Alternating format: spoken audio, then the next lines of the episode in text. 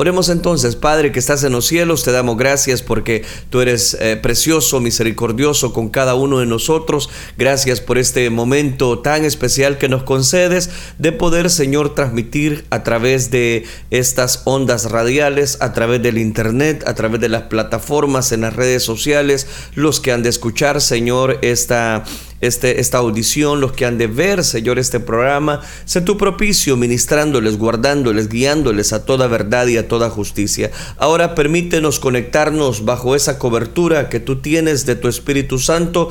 Llénanos de tu gracia infinita y sobre todas las cosas, habla a cada uno de nuestros corazones. Lo pedimos en el bendito nombre de tu Hijo amado, por quien desde ya te damos las gracias. Amén, Señor, y amén.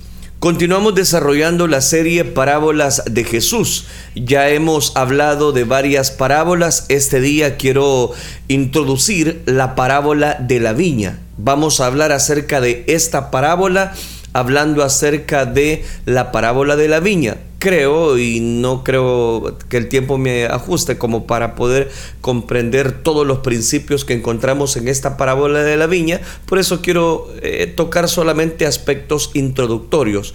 Una lección, y quiero empezar por ahí, eh, entre la justicia y la gracia de Dios hablando acerca de esta lección entre la justicia y la gracia de Dios, encontramos detalles interesantes. Romanos capítulo número 9, versículo número 14. ¿Qué pues diremos? ¿Que hay injusticia en Dios? En ninguna manera. ¿Qué pues diremos? Cito una vez más, Romanos 14. ¿Qué pues diremos? ¿Que hay injusticia en Dios? En ninguna manera. Dejamos hasta ahí la lectura. Como decía antes de definir específicamente la parábola de la viña, me interesa destacar esta lección acerca de la justicia y la gracia de Dios. ¿Alguna vez usted ha pensado en el fuerte contraste entre algunos personajes de la escritura como Judas Iscariote y el ladrón de la cruz? Uno era un discípulo cercano de Jesucristo y recuerde que invirtió eh, tres años de su vida en la mejor y más intensa instrucción religiosa disponible en cualquier lugar. Sin embargo, perdió su alma para siempre debido a la forma como él eh, transitó la vida. El otro era un endurecido criminal de toda la vida que todavía se burlaba de todo lo santo mientras moría por sus crímenes. Pero él fue directamente al paraíso para siempre. Aquel el ladrón arrepentido precisamente y, está, ahí está. La diferencia entre estos dos hombres, entre Judas y el ladrón, no podría ser más pronunciada ni podían finalizar las historias de sus vidas de manera más sorprendente. Judas era un discípulo de Cristo, él era eh, parte del círculo eh, que Jesús había mm, escogido como sus doce eh, específicamente. Predicó, evangelizó, ministró e incluso se le dio poder de sanar enfermedades como Lucas capítulo 9 versículo número 1 lo declara que Judas lo hizo. Parecía un modelo de discípulo realmente cuando Jesús predijo que uno de los doce lo traicionaría Nadie señaló con sospecha a Judas. Confiaban tanto en el que los otros discípulos eh, quizás eh, lo habían hecho su tesorero y, ellos depositaron su confianza en él. Recuerde que eh, Juan nos dice específicamente que él fue el tesorero en, en Juan capítulo 13, versículo número 29 ellos evidentemente no vieron nada en su carácter o, actitud que pareciera quizás hasta cuestionable, mucho menos algo diabólico. Pero él traicionó a Cristo, puso fin a su propia vida miserable mediante el suicidio y entró en la condenación eterna cargado de culpa horrible, de una condenación. Las palabras de Cristo acerca de él en Marcos capítulo número 14 versículo 21 para mí son escalofriantes y son y dice de esta manera, ay de aquel hombre por quien el hijo del hombre es entregado, bueno le fuera a ese hombre no haber nacido. El ladrón en la cruz, por el contrario, era un criminal de carrera, un malhechor, eh, era peligroso, eh, que había sido condenado a morir precisamente de la forma más lenta, o le dieron la capital, le dieron, perdón, eh, en ese momento la pena capital. Morir de una forma lenta, dolorosa, era, la, era la, pena capital del momento. Se le llama un ladrón, o sea, no le dan un título bueno. En, Mateo 27, 38, usando una palabra griega que significa un bandido o un salteador de caminos. Él estaba siendo crucificado con una, eh, precisamente con un compañero, ambos fueron originalmente programados para ser ejecutados junto con aquel otro malhechor llamado Barrabás un insurrecto, un asesino. Todo eso indica que él era parte de una pandilla de despiadados rufianes. Es decir, tenían muchas cosas eh, que debían. Eh, robaban, tenían violencia, vivían sin ley, sino eh, según sus propias pasiones desvergonzadas. Él era claramente una persona despiadada, miserable y agresivo, ya que las primeras horas, recuerde, de la crucifixión, tanto él como con su, como con su compañero de delitos, se burlaron, maldijeron a Jesús junto con la multitud. Y eso lo declara Mateo capítulo 27, versículo 44. Pero viendo ese ladrón a Jesús morir en silencio, angustiado, afligido, no abrió su boca como cordero, fue llevado al matadero. Isaías 53, 7, para un mayor marco de referencia. El criminal endureció eh, endurecido, tuvo notable cambio de último minuto de corazón. Literalmente, en los últimos instantes de su miserable vida terrenal, confiesa su pecado. Pronunció una sencilla oración, Jesús, acuérdate, acuérdate de mí cuando vengas en tu reino. Y entró ese mismo día en el paraíso vestido de justicia perfecta. ¿Y por qué no decirlo? Sin toda su, su pesada culpa de pecado y completamente pagada por Cristo Jesús. Los que piensan que el cielo es una recompensa por hacer el bien, podrían protestar que esto era lanzar la injusticia por la ventana. El ladrón no había hecho absolutamente nada para merecer el cielo. Si es posible perdonar a un hombre de forma tan completa en los últimos momentos de una vida miserable, llena de grave pecado, ¿No sería también adecuado para que un acto de traición como el de Judas fue cancelado o, si usted me lo permita, mitigado sobre la base de cualquier buena obra que había hecho mientras siguió a Cristo por tres años? Es que este es el punto. Las personas de vez en cuando plantean cuestiones por el estilo. Eh, la internet, el internet está llena de comentarios, de artículos que dan a entender que Judas fue tratado injustamente o juzgando con demasiada severidad.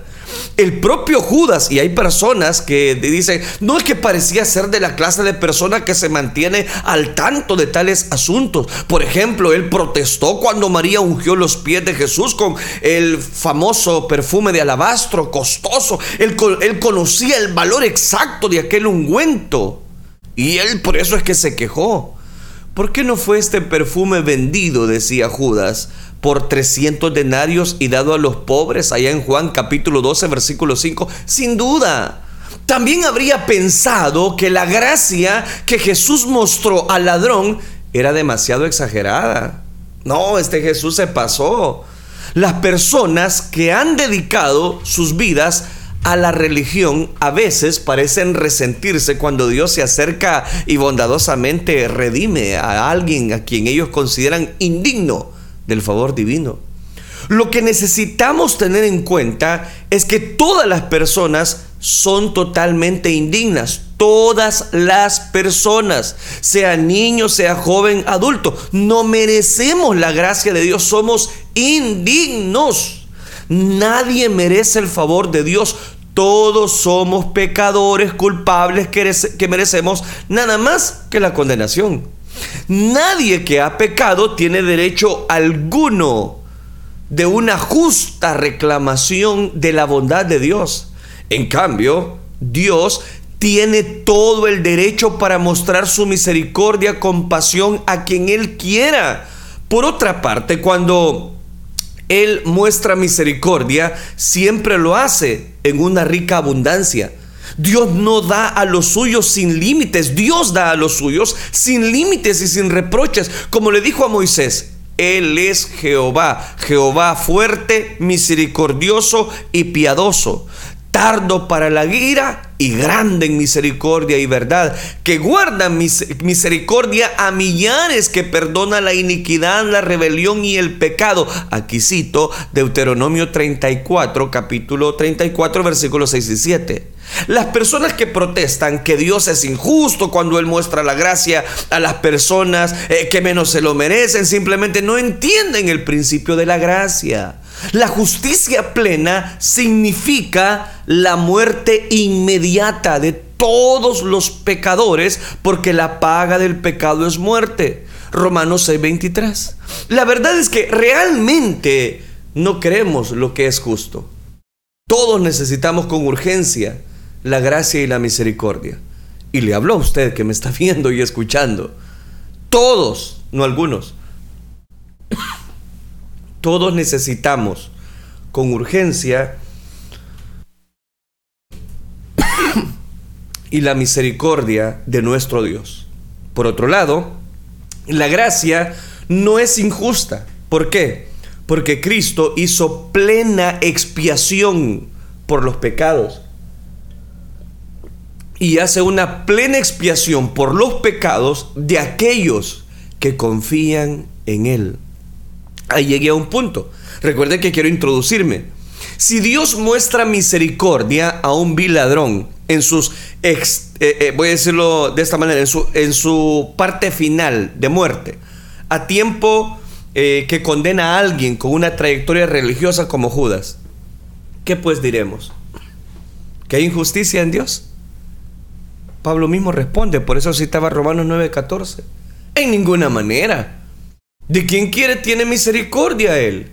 La misericordia de Dios nunca se debe considerar, este es el punto, como una recompensa por las buenas obras. El cielo no es un premio para las personas que se lo merecen. Entonces no merecemos nada. Dios justifica al impío. La gracia es por definición inmerecida, pero no es injusta. No trate de someter a nadie a la gracia de Dios, a las nociones infantiles, perdón, sobre el juego limpio y sobre la equidad. Nadie puede reclamarle algo a la misericordia de Dios. Él es perfectamente libre.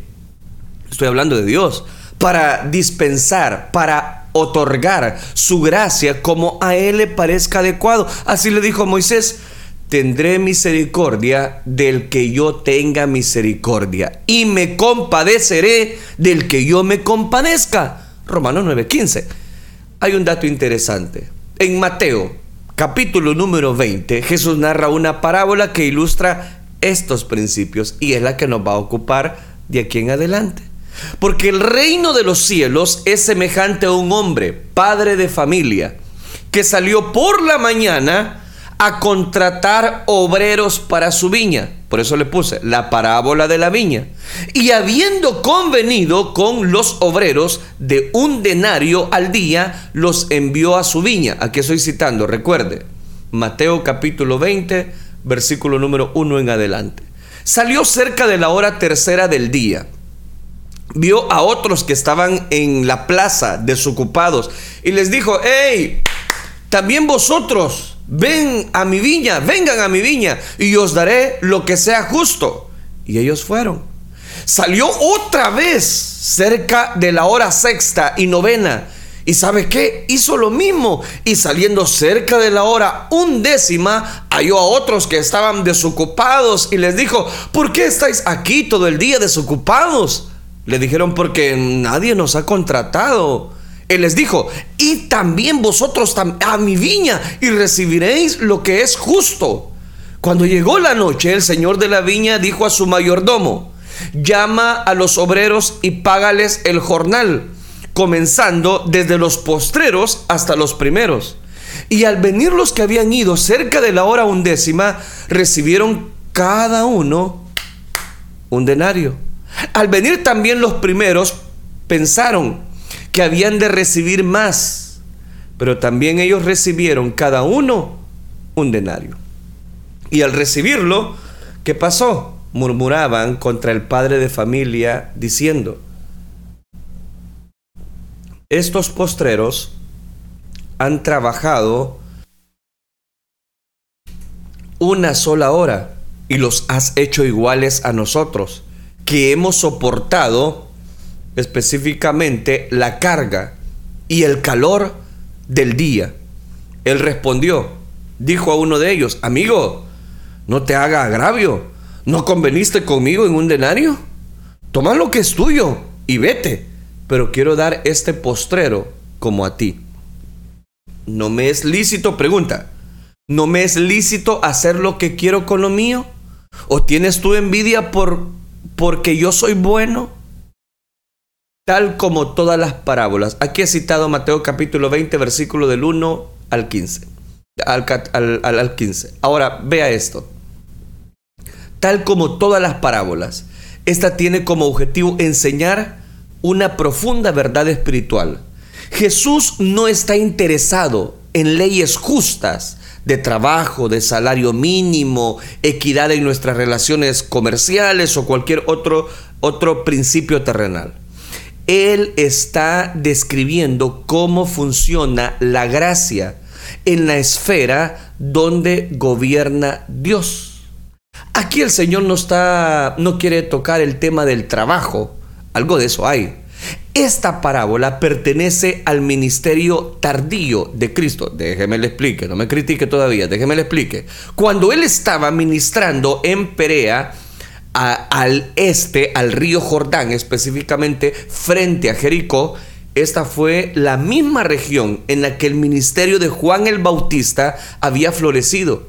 Jesús se había retirado ahí después de que algunos jefes de los fariseos trataron de prenderle y eso usted lo encuentra en Juan capítulo 10, versículo 39 al 40. Las semanas que pasó en esta ciudad de Perea fueron de las más fructíferas, dentro de su ministerio terrenal. La zona era un desierto estéril, pero una multitud vino a escuchar a Jesús de toda Galilea y Judea. Y muchos venían a él y decían, Juan, a la verdad ninguna señal hizo, pero todo lo que Juan dijo de este era verdad y muchos, dice, creyeron ahí.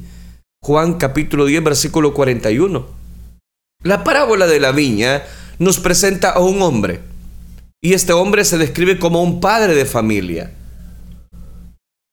La palabra en el texto griego es oikodesfotes, algo así, que significa casa y despotes, que significa gobernante, es decir, hay dos palabras. Cuando este señor de la casa pregunta, no me es lícito lo que quiero hacer con lo mío, indica que el dinero que se pagó a los trabajadores le pertenecía a él. El versículo 8 lo llama el señor de la viña y que era una específica una especie de finca de tamaño considerable para requerir tantos trabajadores para ayudar con la cosecha. Así que este era un hombre de gran influencia, de gran riqueza. Las multitudes, escuchando a Jesús, estaban muy familiarizadas con los viñedos. Hasta regiones de Israel, recuerde, estaban cubiertas de vides bien ordenadas que crecían en terrazas. La tierra eh, de Israel tiene dos tipos de tierras agrícolas, llanuras y laderas de montañas. Las mesetas y áreas planas, específicamente extensas, eran utilizadas para el cultivo de granos o el pastoreo precisamente de ganado y las laderas más empinadas eran habitualmente preparadas en terrazas para la plantación de viñedos era, este era el trabajo difícil porque las terrazas tenían que ser afirmadas con piedras que había que llevar y colocar en su lugar eh, específicamente utilizando su fuerza, la mano y puedo ocupar más ejemplos de descripción. Cualquier tierra buena para sembrar que se requería también tenía que ser llevada por las laderas espinosas sobre los hombros de los hombres o aquellas bestias o animales de carga. Las uvas eran plantadas en la primavera y recuerde podadas durante el verano. La cosecha era una temporada muy corta, cerca del final de septiembre, ya traduciéndolo a nuestros meses. La temporada de lluvias comenzaba inmediatamente después de esto, así que el tiempo de la cosecha era agitado. Porque la cosecha tenía que recogerse antes de que llegaran las lluvias. El propietario necesita ayuda adicional durante la cosecha. Por lo tanto, se fue al mercado para contratar a aquellos jornaleros. Este era el lugar más mm, propicio, público en el pueblo, y servía de lugar de reunión para los trabajadores cuya única esperanza de empleo era el trabajo temporal no calificado. El versículo 1 nos dice de la parábola de la viña en Mateo capítulo 20, versículo 1, dice que el propietario de la tierra salió temprano en la mañana, sin duda antes de las 6 de la mañana, cuando comenzaba la jornada de trabajo de 12 horas. Los salarios de los jornaleros eran notoriamente más bajos que el estándar para un empleado a tiempo completo o, o sirviente doméstico, que era alrededor de un denario al día. El denario era una moneda romana de plata que contenía poco menos de 4 gramos eh, de plata. Era la paga de un día típico de un soldado que servía en el ejército romano y era un salario digno.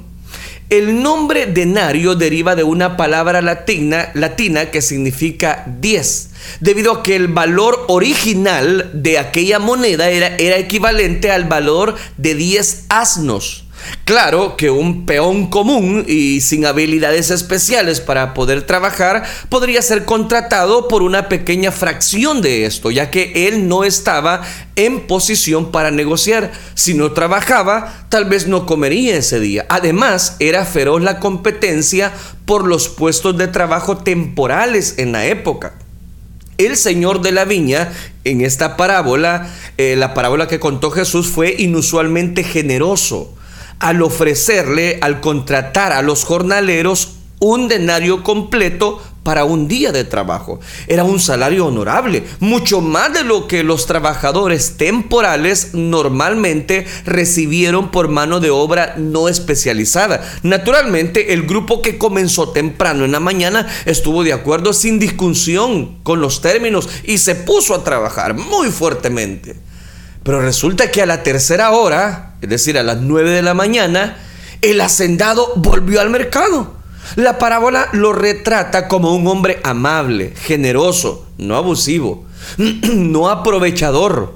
Así que tal vez él no necesitaba estos trabajadores adicionales, sino que sintió compasión a causa de la extrema necesidad de aquellos jornaleros que no tenían eh, dónde trabajar. Todavía había muchos en el mercado que estaban sin trabajo, estaban ahí ociosos, no porque no quisieran trabajar, sino porque nadie aún los había contratado. Esta vez, el propietario de la tierra no va a negociar ninguna cantidad específica antes de contratar a aquellos trabajadores y los envía a su viña. Todo lo que, todo lo que les dice es, os daré lo que sea justo. Mateo 24. Cuando él va delante de aquellas personas que están necesitando un trabajo, él dijo, no, miren, les daré lo que es justo. No les dijo cuánto, sino que les daré lo que es justo. Vayan y trabajen la viña. Y ellos fueron. Deben haberlo conocido como un hombre de honor. Y le tomaron la palabra.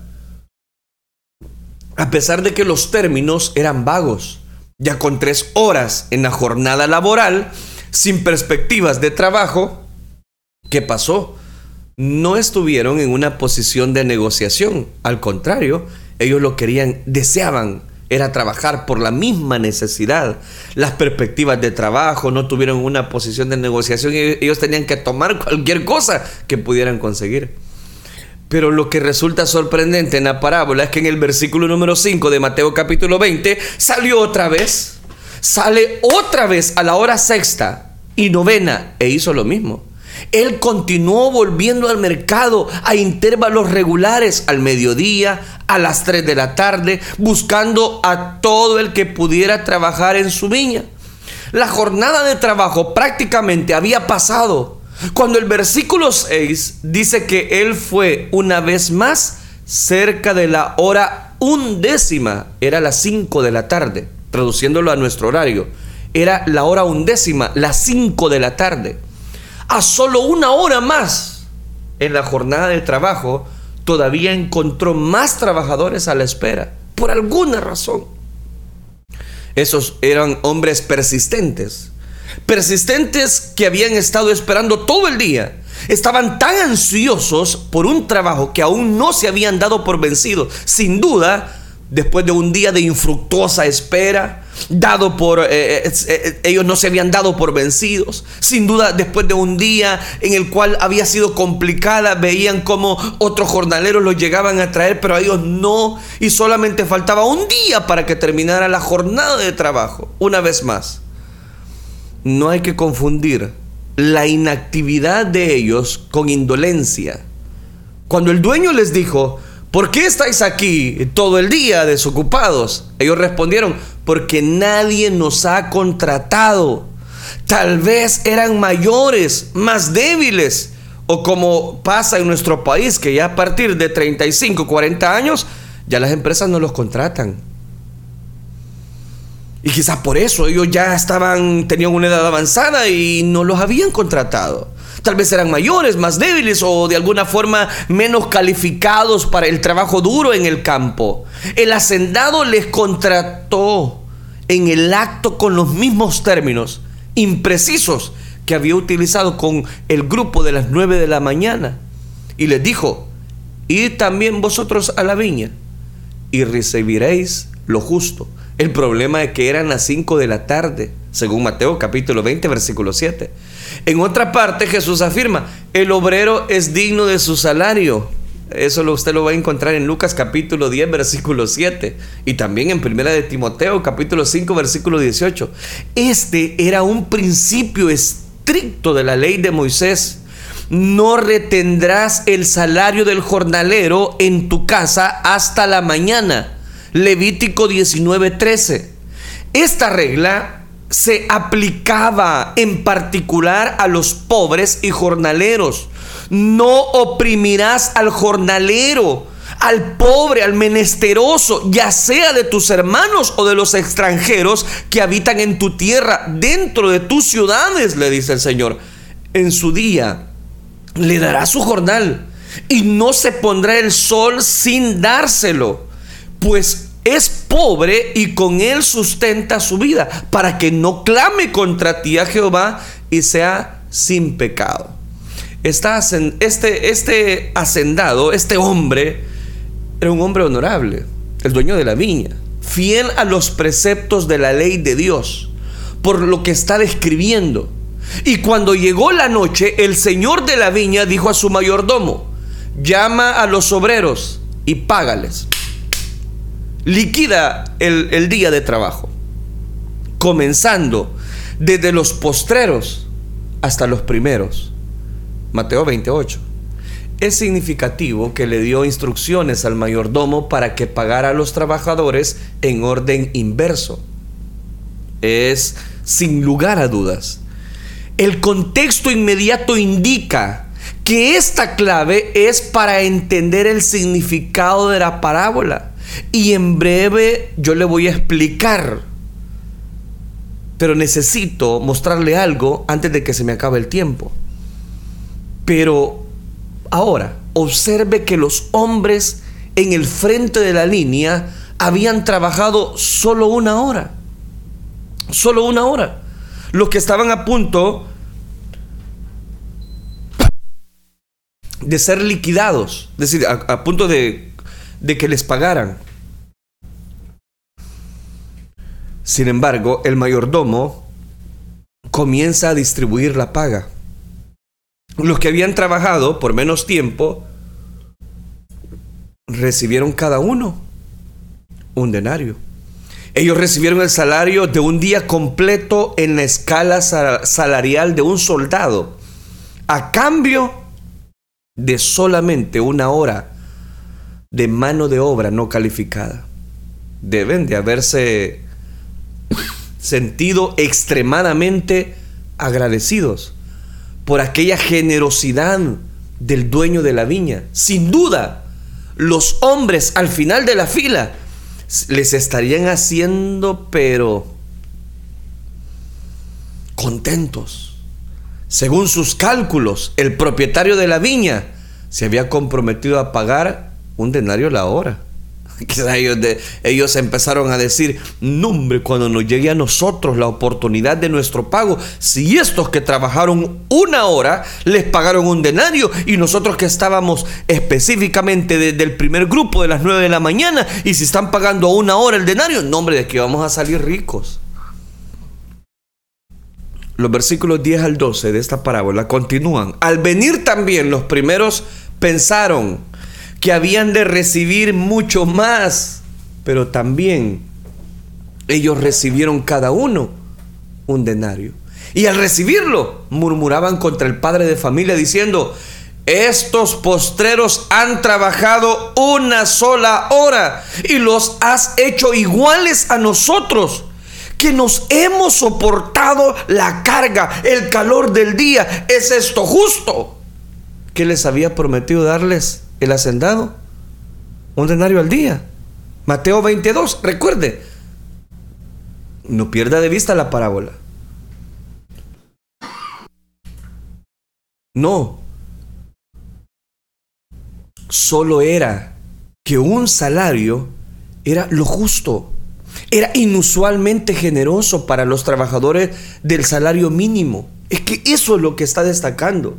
Esto es lo que felizmente acordaron. Eso, eso está en la parábola, está en Mateo 22. Sin embargo, estaban resentidos contra el dueño. La palabra traducida, murmuraban en el texto original, es una como onomatopei. La palabra misma forma un sonido que evoca ese significado, suena como una denuncia o queja. Ellos murmuraban en voz baja, quejándose de la paga que estaban recibiendo. Cuando el propietario de la tierra oyó la queja, le contestó a uno de ellos, amigo, ven, ¿qué pasó? ¿No te hago agravio? ¿No conveniste conmigo en un denario? Toma lo que es tuyo, vete. ¿Qué pasó? ¿No me es lícito hacer lo que quiero con lo mío? ¿O tienes tu envidia porque yo soy bueno? Aquí he citado Mateo capítulo 20, versículo 13. No me lo estoy inventando. Estoy tomando las palabras literales del dueño de la viña.